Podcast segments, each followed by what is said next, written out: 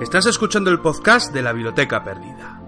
Sigue nuestro programa semanal y los contenidos extraídos del mismo en nuestro canal de iVoox y en nuestra web www.labibliotecaperdida.info. Comienza la aventura.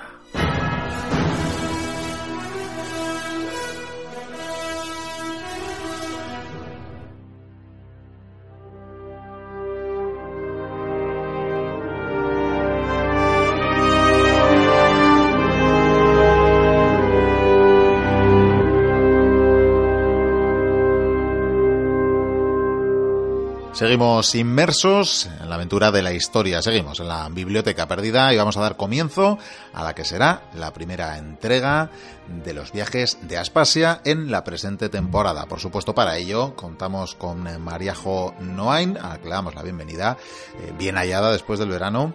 ¿Qué tal, Miquel? Lo vamos teniendo un poquito olvidado, pero todavía nos quedan recuerdos, ¿verdad? Sí, sí, yo me cogí las vacaciones en junio, me hice un viaje maravilloso, pero ya me parece que fue hace cinco años y necesito urgentemente las próximas vacaciones. Así que nada, un año por delante a esperar a que lleguen. ¿Qué le vamos a hacer? Menos mal que tenemos programas como la Biblioteca Perdida para retomar el curso con ilusión. Así me gusta, así me gusta. Empezamos con propaganda, claro que sí. Y lo bueno, iba a decir, del verano es que aunque no hemos coincidido en el tiempo, sí en el espacio, ¿verdad? Porque ese viaje maravilloso del que hablabas y las vacaciones de este bibliotecario que habla, pues nos llevaron a tierras griegas, nada más y nada menos. Sí, ahí te ibas siguiendo la pista por Instagram estuviste creo que justo un mes después de que yo fuera, así que ha sido bastante curioso que por motivos distintos y en fechas distintas hayamos recorrido los mismos yacimientos arqueológicos. Efectivamente, desde luego maravilloso para cualquier amante de la historia pasearse por eh, las eh, calles, por los yacimientos, eh, por las ruinas y navegar también, ¿eh? A mí es una cosa que me gusta en general, lo de viajar, pues eso, en barquito, en barco, y es algo también que era muy griego, evidentemente. Sí, a mí esta vez me ha tocado hacer viaje exclusivamente por la Grecia continental. En esta ocasión no he ido a las islas, así que me ha faltado esa parte de la navegación por, por Talasa, ¿no? por el mar de los griegos, que a ellos les sirvió además para llevar a cabo todo el fenómeno de las colonizaciones, del que algo comentaremos en el programa de hoy. Pero tú sí, tú has tenido Grecia continental de islas, con barquito incluido, así que mira qué bien. Efectivamente, yo además eh, te diré, estaba incluso terminando un libro que mencionamos una vez de nuestra amiga Aspasia, precisamente, esa novela de Medem. Y nada, a veces eh, iba cerca de las islas eh, que cruzaba o que había cruzado en su vida, en su vida ficticia más bien, y decía, mira qué bien, por aquí estamos, por aquí estamos. Espero que te llevaras ebook, porque Aspasia creo que tiene 800 páginas, así que es todo menos un buen libro para llevar de viaje. Efectivamente, era la versión digital, versión digital que es mucho más llevadera, aunque tengo tengo ahí ¿eh? el libro en papel, no te creas. Muy bien, muy bien. Yo no tengo ebook, para que sepas. Soy todavía de las que se resiste, así que lo que hago es buscarme libros de bolsillo para las vacaciones. Eh, ciertamente, esa es la otra opción, claramente. Pero bueno, como decimos, vamos a aprovechar precisamente nuestros viajes que todavía están más o menos presentes, más o menos frescos, los recuerdos, para hablar precisamente de la antigua Grecia. Eh, yo voy a proponeros dos paradas en dos intervenciones distintas. Espero que no quede un tema algo repetitivo, pero aprovechando esa circunstancia que comentabas de que los dos hemos estado por tierras griegas, qué mejor que dedicarle un par de aspasias a este maravilloso país y a sus ancestros. Así que te propongo que empecemos por el que era el ombligo del mundo, es decir, según la mitología griega, el centro de todo el universo estaba en este lugar. Efectivamente, ¿no? Pues creo que era, ¿cómo era el mito? Que Zeus lanzó dos águilas y allá donde se encontraron. Eso es, allá donde se encontraron, dejaron caer una piedra y precisamente donde cayó situaron el ónfalos, que era el término que ellos daban a este concepto del centro del universo, y en torno a este lugar sagrado nació todo el culto y el posterior centro ceremonial del que hoy en día podemos visitar sus ruinas, que era el famosísimo oráculo de Delfos. Que además era de esos lugares no tan no tan numerosos que al final daban una comprensión ¿no? del mundo panhelénico. Eran uno de esos centros culturales, religiosos, que eran comunes a todos esos pueblos que llamamos griegos, o que llamarían griegos otros más bien, ¿verdad? Pero que sí que compartían muchas cosas y desde luego el oráculo de Delfos era una de ellas.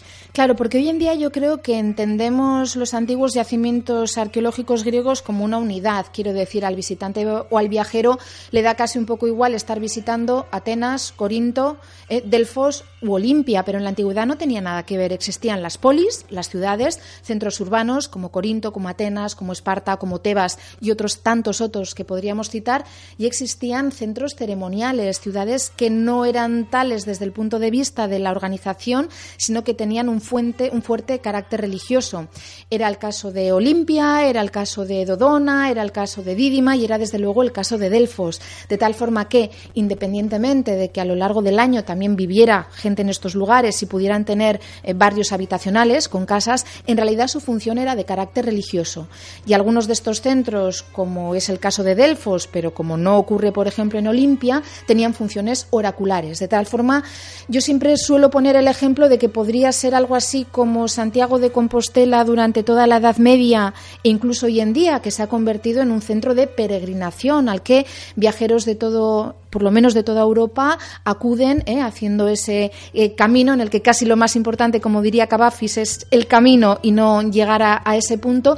Y en el caso de Delfos, con ese objetivo de poder presentarse ante el oráculo, someterle a una pregunta para poder saber qué les deparaba el destino. Por tanto, oráculo, centro religioso y también importantísimo centro de celebración de una de esas competencias panhelénicas. Has usado desde mi punto de vista muy correctamente ese término, ese concepto que unía a todas las comunidades, a todas las polis griegas, de tal forma que los habitantes de todo el mundo griego, no solo incluso de las ciudades de la Grecia continental, sino también de las colonias de Occidente o de las ciudades de Jonia, acudían a Delfos, bien como decía, para someterse al oráculo o bien para participar de los llamados Juegos Píticos en honor al que era el patrón del santuario, el dios Apolo el dios Apolo y buena introducción para hablar del origen, ¿no? ¿Por qué? Se, bueno, no, no, antes de celebrarse esos juegos incluso, ¿por qué tiene tanta trascendencia?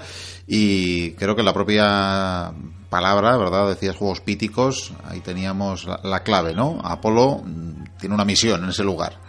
El oráculo, según cuenta la mitología, estaba custodiado por la serpiente Pitón, de donde efectivamente viene el nombre de Juegos Píticos y de donde también venía el nombre de la mujer o sacerdotisa encargada de, bueno, de gestionar el oráculo, que era la pitonisa.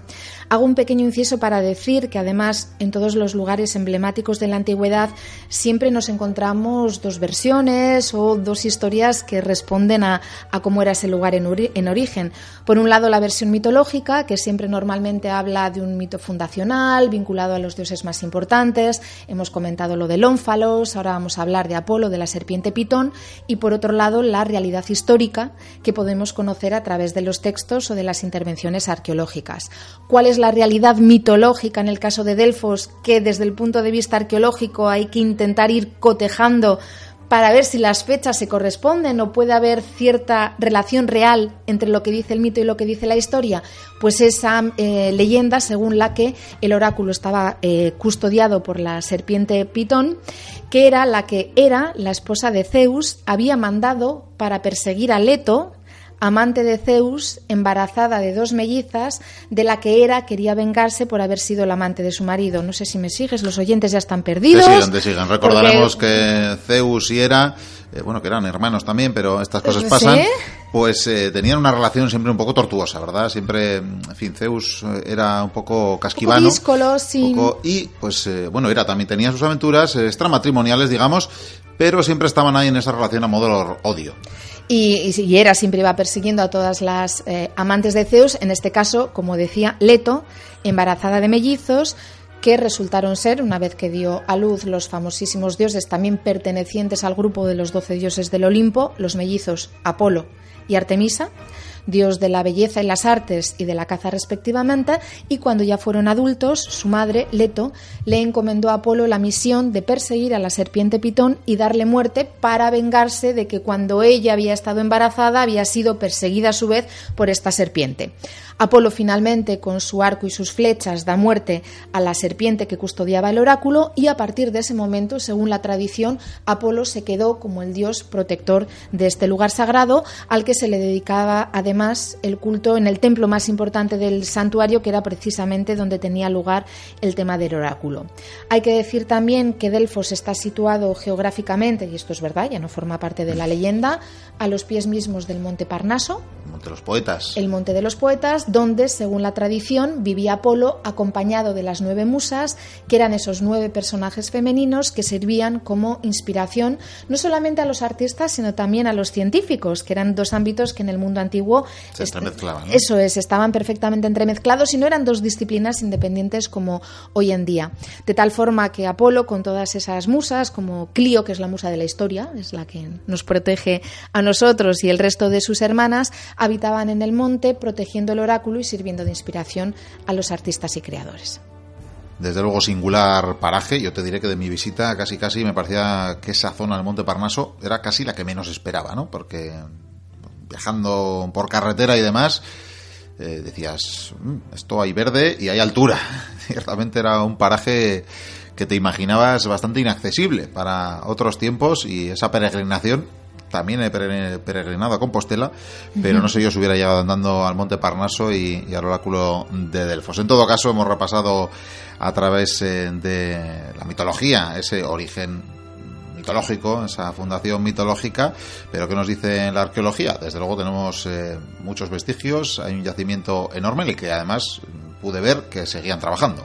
Se lleva excavando, bueno, la verdad es que la fecha no lo sé, pero yo creo que hay misiones arqueológicas en Delfos incluso desde el siglo XIX y efectivamente es un yacimiento en el que todavía queda mucho por investigar y en el que se sigue trabajando.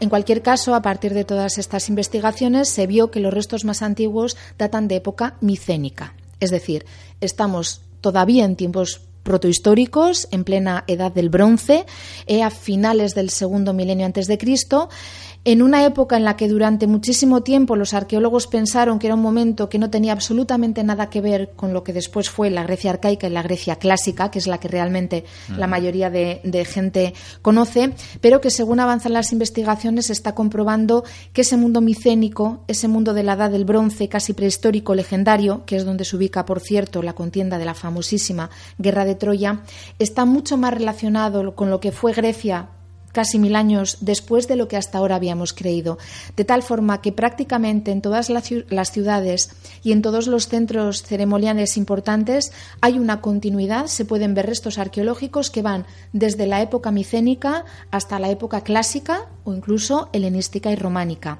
Es decir, que aquellos lugares que tenían un valor sagrado ya para los habitantes de esas legendarias ciudades como Micenas, como Tirinto, etcétera, etcétera, que combatieron en la guerra de Troya, son ciudades que mantienen su importancia hasta muchos siglos después, incluso atravesando la Edad Oscura, que es un momento en el que no hay textos históricos, no contamos con fuentes literarias y apenas hay restos arqueológicos, pero a pesar de eso hay continuidad. De época micénica realmente lo que queda en Delfos no responde a edificios, no son restos arquitectónicos o monumentales, pero sí son piezas que los arqueólogos han encontrado en las capas más antiguas. La cerámica micénica además es muy específica, muy característica y se puede reconocer sin ningún problema. Pero en cualquier caso, a pesar de este origen tan, tan antiguo en el tiempo, lo cierto es que el oráculo de Delfos comienza a destacar a partir de época arcaica. Por situarnos, la época arcaica va desde el 776 a.C. hasta el 480. ¿eh? Como veis, hemos dejado bien atrás el segundo milenio con esa edad del bronce y estamos en un momento en el que las características más importantes de la cultura, la política, la sociedad, la mitología griega ya se están definiendo perfectamente. Y el oráculo de Delfos adquiere importancia en este momento arcaico sobre todo porque se convierte en un lugar fundamental para poder impulsar el fenómeno de las colonizaciones.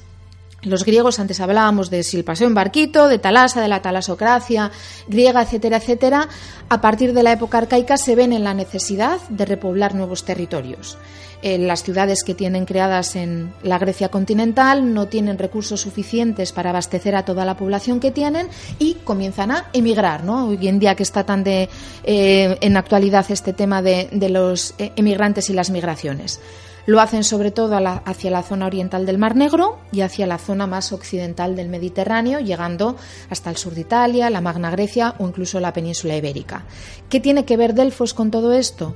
Que cuando una ciudad decide fundar una colonia, eh, da el poder para hacerlo al oikistés, que es el término que emplean a aquella persona que iba a dirigir la expedición iba a buscar los nuevos territorios, tenía que pasar previamente por el oráculo de Delfos para consultar a la pitonisa si esa decisión de fundar una nueva colonia era correcta y si ese territorio hacia el que querían explorar también estaba bien escogido. Que no era al fin y al cabo más que una forma de legitimar la decisión que habían tomado las autoridades políticas de la ciudad, ¿no? En el momento en el que un oráculo que se emitía gracias a los deseos del dios Apolo eh, decía que sí, adelante a la colonización, ya tenían plenas garantías para justificar ante la ciudadanía que podían emprender esta aventura, ¿no? De tal forma que se convierte en un centro importantísimo porque es el gestor en última instancia de todo el fenómeno de la colonización. De esta época arcaica apenas tenemos restos monumentales, como tampoco los había de época micénica, pero en las excavaciones, por ejemplo, han aparecido materiales arqueológicos muy importantes o incluso restos bastante machacados. ¿Estuvisteis en el museo? Estuvimos en el museo, por supuesto. Ahí, está toda la colección de escultura arcaica, hay varias estatuas crisoelefantinas realizadas en marfil y en oro que nos hablan ya, por tanto, de la importancia del oráculo en época arcaica. Si bien es verdad que cuando realmente se convierte en un centro de primera importancia al que todos los mandatarios de las polis griegas acuden continuamente, es ya en época clásica, que es el momento del que datan la mayoría de los monumentos que el visitante se encuentra hoy en día realidad por época que me estabas comentando antes y si lo apuntábamos como parte y no sé si como germen pero desde luego como muestra de ese mundo panhelénico de esos nexos de esos lugares eh, comunes para el mundo griego empieza a florecer en la misma época que, por ejemplo, Olimpia y los Juegos Olímpicos. Exacto, sí. Antes he comentado que la época arcaica comienza en el año 776 a.C.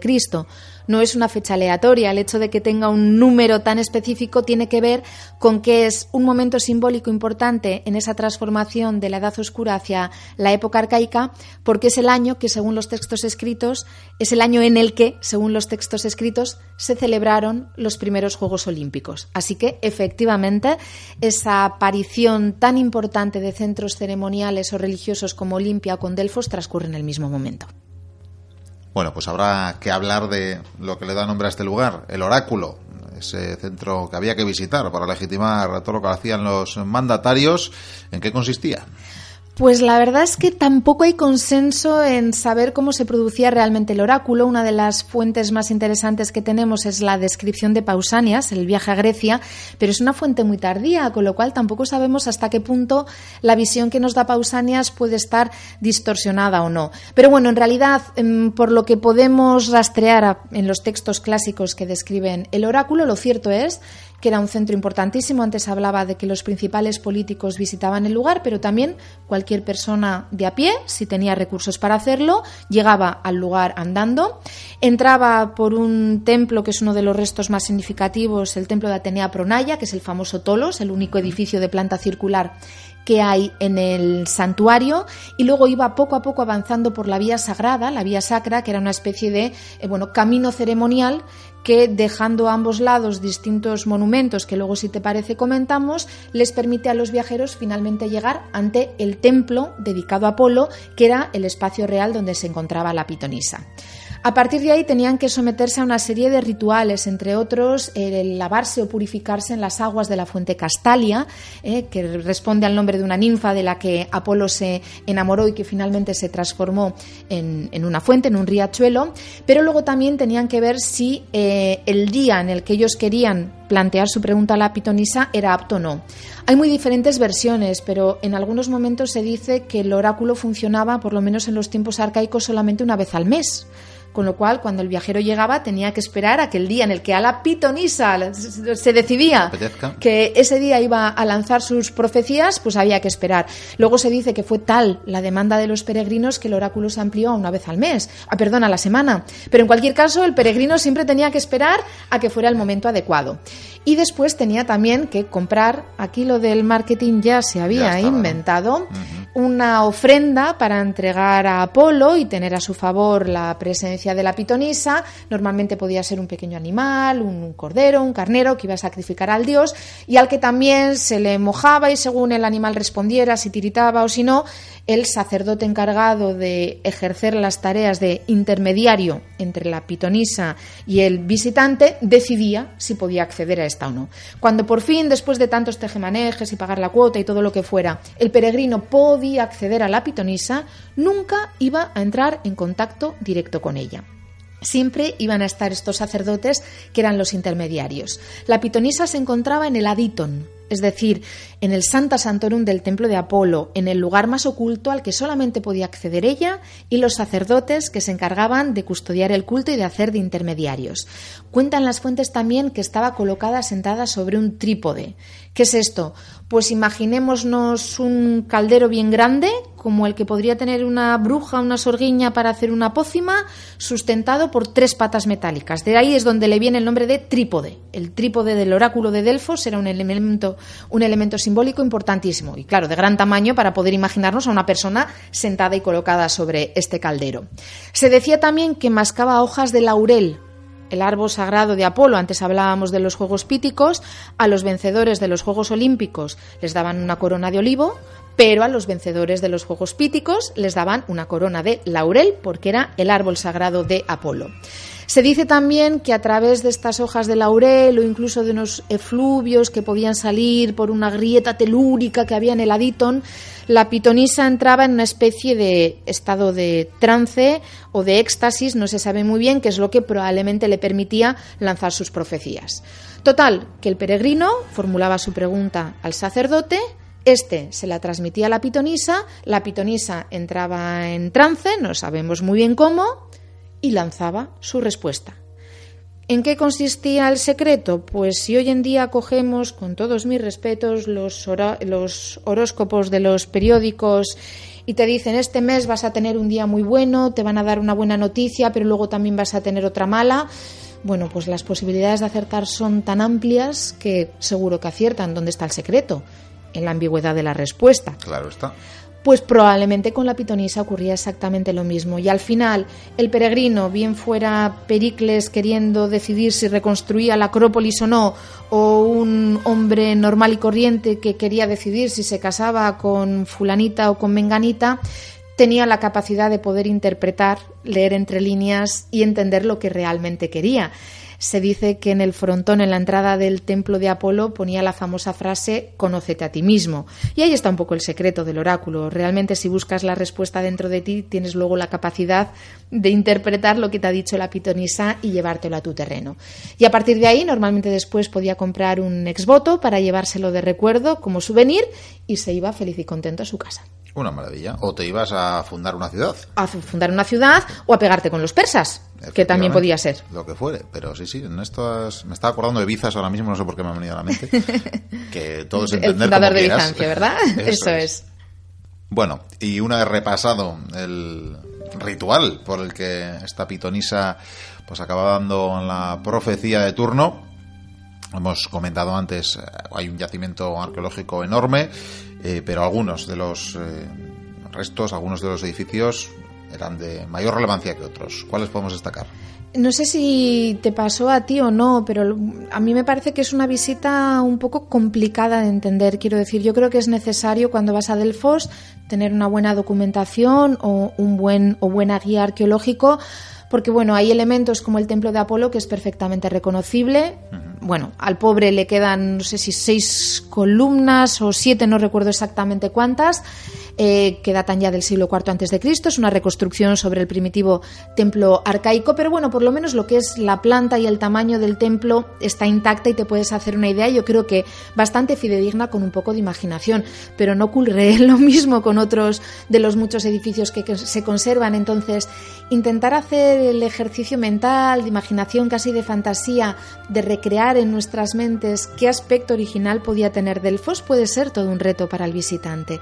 Para empezar, nos tenemos que imaginar esa vía sagrada que va desde el Tolos, de ese templo circular de Atenea Pronaya, hasta el estadio, que está ya muy, muy, muy arriba. Estaba completamente rodeada de pequeños templos, tesoros, que ahora explicaré lo que son, ofrendas votivas, esculturas de muchos de los personajes importantes que visitaron el oráculo y quisieron dejar testimonio de su presencia, eh, columnas conmemorativas, epígrafes, es decir, inscripciones, trípodes de bronce, porque no estaba solamente el que usaba la pitonisa, sino que era un elemento muy habitual que un peregrino o una ciudad podía pagar y dejar como testimonio de su presencia en el yacimiento para continuar finalmente llegar a dos de los edificios mejor conservados que son el teatro y el estadio donde se celebraban los Juegos Píticos. Pero bueno, mm, si se consigue hacer esa iniciación o esa pequeña documentación, se puede llegar a intuir el impresionante aspecto que tenía que tener, lo abigarrada que era esa presencia de exvotos, de ofrendas, de esculturas, de estelas, de altares, de estatuas, tenía que ser increíble. Eh, imagen a la que además tenemos que vestir de vivos colores, porque yo creo que ya más o menos a estas alturas todos sabemos que la arquitectura y la escultura antigua no era de ese mármol blanco impoluto, sino que todo estaba pintado de bellísimos colores. ¿Qué edificios, además del templo, del teatro o del estadio que he citado, eran muy importantes los tesoros que he comentado que iba a explicar lo que eran? Que cada polis tenía el suyo. Cada polis tenía el suyo. Los más impresionantes de Delfos era el tesoro de Atenas o el tesoro de los atenienses, el de los sicinios y el de los sifnios. De los que, quitando el de los atenienses, que sí que está muy bien reconstruido, de los otros dos no quedan más que cimientos. Un tesoro no era más que un edificio que tenía el aspecto de un pequeño templo. ¿eh? Imaginémonos el Partenón en miniatura, pues algo así nos sale. Muchas veces eran templos sin antis, es decir, solamente con dos columnas en la fachada, con ese característico frontón triangular que identifica las fachadas de muchos de los edificios griegos y que servían para alojar todos los objetos que cada una de esas polis Atenas, Sibnia, etcétera, etcétera, regalaban al oráculo de Delfos, como podían ser esas estatuas crisoelefantinas, esos trípodes de bronce, objetos de oro, etcétera, etcétera, que quedaban custodiados dentro de estos edificios, dentro de los tesoros, de ahí también la palabra tesoro que puede identificar el propio edificio o lo que contenían en su interior. Respecto a las columnas o esos monumentos conmemorativos, yo querría destacar dos. Por un lado, la famosa Esfinge de Naxos, llamada así porque fue un regalo de esta ciudad que se puede ver hoy en día en el museo, se conserva, y que es impresionante, es de época arcaica, es gigantesca, por lo menos mucho más grande de lo que yo me había imaginado, ¿verdad? La Esfinge que era este ser híbrido que tenía cuerpo de león, alas de águila, rostro de mujer y que no era más que un elemento de, eh, de protección. O también otro elemento muy curioso, seguro que la visteis, aunque la que está en Delfos hoy en día es réplica, que es la columna de Pausania se llama a veces también de platea, más conocida como la, columna serpentina, que era una columna de bronce cuyo fuste estaba constituido por tres serpientes entrelazadas y que digo que hoy en día en Delfos está colocada la réplica, hablabas de Bizas y Bizancio hace un momento, porque ya en época romana Constantino se llevó la columna original a Bizancio en aquel momento, Constantinopla, donde hoy podía, hoy en día podemos visitarla en el hipódromo de Estambul. Y una de las cabezas de la columna serpentina, además, está en el Museo Arqueológico de Estambul. O sea que Delfos era un lugar tan importante que incluso sus elementos más significativos eran auténticas reliquias muchos siglos después de que se erigieran. Eh, fíjate que la columna serpentina creo que data del 479 a.C y Constantino se la llevó a Constantinopla a comienzos del siglo IV. Después, es decir, es impresionante cómo un lugar así pudo mantener su importancia como centro de referencia no ya durante años, sino durante siglos. Y luego ya para terminar, como decía, el teatro y el estadio que están magníficamente conservados, donde se llevan a cabo las competiciones líricas o poéticas o las competiciones deportivas eh, que tenían que ver con los Juegos Píticos, porque siempre asociamos los Juegos de la Antigüedad con competiciones físicas y deportivas, y es correcto, pero los Juegos, tanto los Olímpicos como los Píticos o los demás Juegos panhelénicos, tenían un importantísimo componente de competiciones líricas y dramáticas. Ahí queda. Impresionante la verdad del estadio. Ya sé que es bastante más moderno, ¿verdad? La, en la versión que lo podemos Sí, es de época de Adriano, es romana, efectivamente. Pero realmente después de toda la visita y ya cansado, cuando llega uno hasta ahí arriba, eh, sorprende, sorprende encontrarse. Te puedes creer que cuando hice yo el viaje yo iba de guía, no iba de viajera, pero tuve que compartir guiado con una guía arqueológica local, porque en Grecia es ilegal que no lleves un guía y me tocó una guía de nombre Artemisa, que igual de vengativa que era la hermana melliza de Apolo, esto es ya un chascarrillo que no sé si debería contar, pero Artemisa me lo puso muy complicado en el viaje a Grecia. Bueno, total, que a, cuento de qué contaba esto, Artemisa recomendó a mis viajeros que no subieran al estadio, que total para qué, que era una caminata muy larga y que no quedaba nada. Y yo me indigné y dije que una vez que estábamos en Delfos, bueno, que el que quisiera se quedara tomando un café, pero que era una pena. Y es verdad que el graderío que se conserva hoy en día, como muy bien decías, es ya de época romana, es una reforma de Herodes en época de Adriano, pero aún así, para mí está en un emplazamiento espectacular. Te ofrece una vista sobre el teatro, sobre el templo de Apolo y sobre el templo de Atenea Pronaya que no tienes desde otro ningún lugar del yacimiento. Así que si alguien tiene previsto viajar a Delfos, que suba hasta el estadio. el viaje, que incluso si lo hizo este, este humilde bibliotecario ahí en julio caluroso, eh, lo puede hacer cualquiera. damos fe, damos fe. Y en un día de mucho sol, hay que decirlo. Pero recomendable. Estaba recordando antes o tratando de recordar dónde hay una imagen. Es en el museo, quizás, donde hay una imagen, es una ilustración que recrea lo que podía ser ese Delfos en su apogeo y, y era maravilloso. No sé si estaba un poco mm, no sé, era un poco romántico casi ya. El, dibujo, pero, pero era interesante, le daba ese colorido, esa efervescencia que podía tener, esos eh, bueno, cientos de templos por aquí y por allá. Era interesante, que supongo que era en el museo, porque sé que en alguna parte del viaje lo vi y, en fin, era una imagen que estaría bien recuperarla. Para cuando eh, subamos el audio, para cuando tengamos que ilustrar los oyentes. Sí, conozco la ilustración, creo que hablamos de la misma, tampoco me acuerdo si está en el museo o no, yo desde luego la he visto en publicaciones, pero ya que hablamos del museo, si te parece, yo creo que para terminar nuestro paseo por Delfos podemos recordar otro elemento arqueológico también emblemático de este yacimiento, que es el famoso auriga. Ah, cierto, el auriga de Delfos que aparece en todos los manuales de historia del arte de la antigua Grecia, no puede faltar el auriga. Entre otras cosas, porque aunque lo más habitual en la escultura griega era realizar las esculturas en bronce, han sobrevivido poquísimas en este material. Porque bueno, el mármol, pues mira, pues si es una estela se podía reutilizar como material constructivo, pero una escultura en mármol tampoco tenía muchas posibles reutilizaciones, pero el bronce sí. El bronce se puede fundir de nuevo perfectamente y ser reutilizado y ya sabemos que los metales a lo largo de la historia siempre han sido bien despreciados, con lo cual tener una escultura Iba a decir de tamaño natural, pero puede que sea algo mayor que la escala humana. Ahora mismo no sabría decir cuánto mide, pero bueno, más o menos por ahí perfectamente conservada es impactante hasta el punto de que la auriga de Delfos incluso mantiene las incrustaciones originales de los ojos y de las pestañas, que casi siempre las pierden.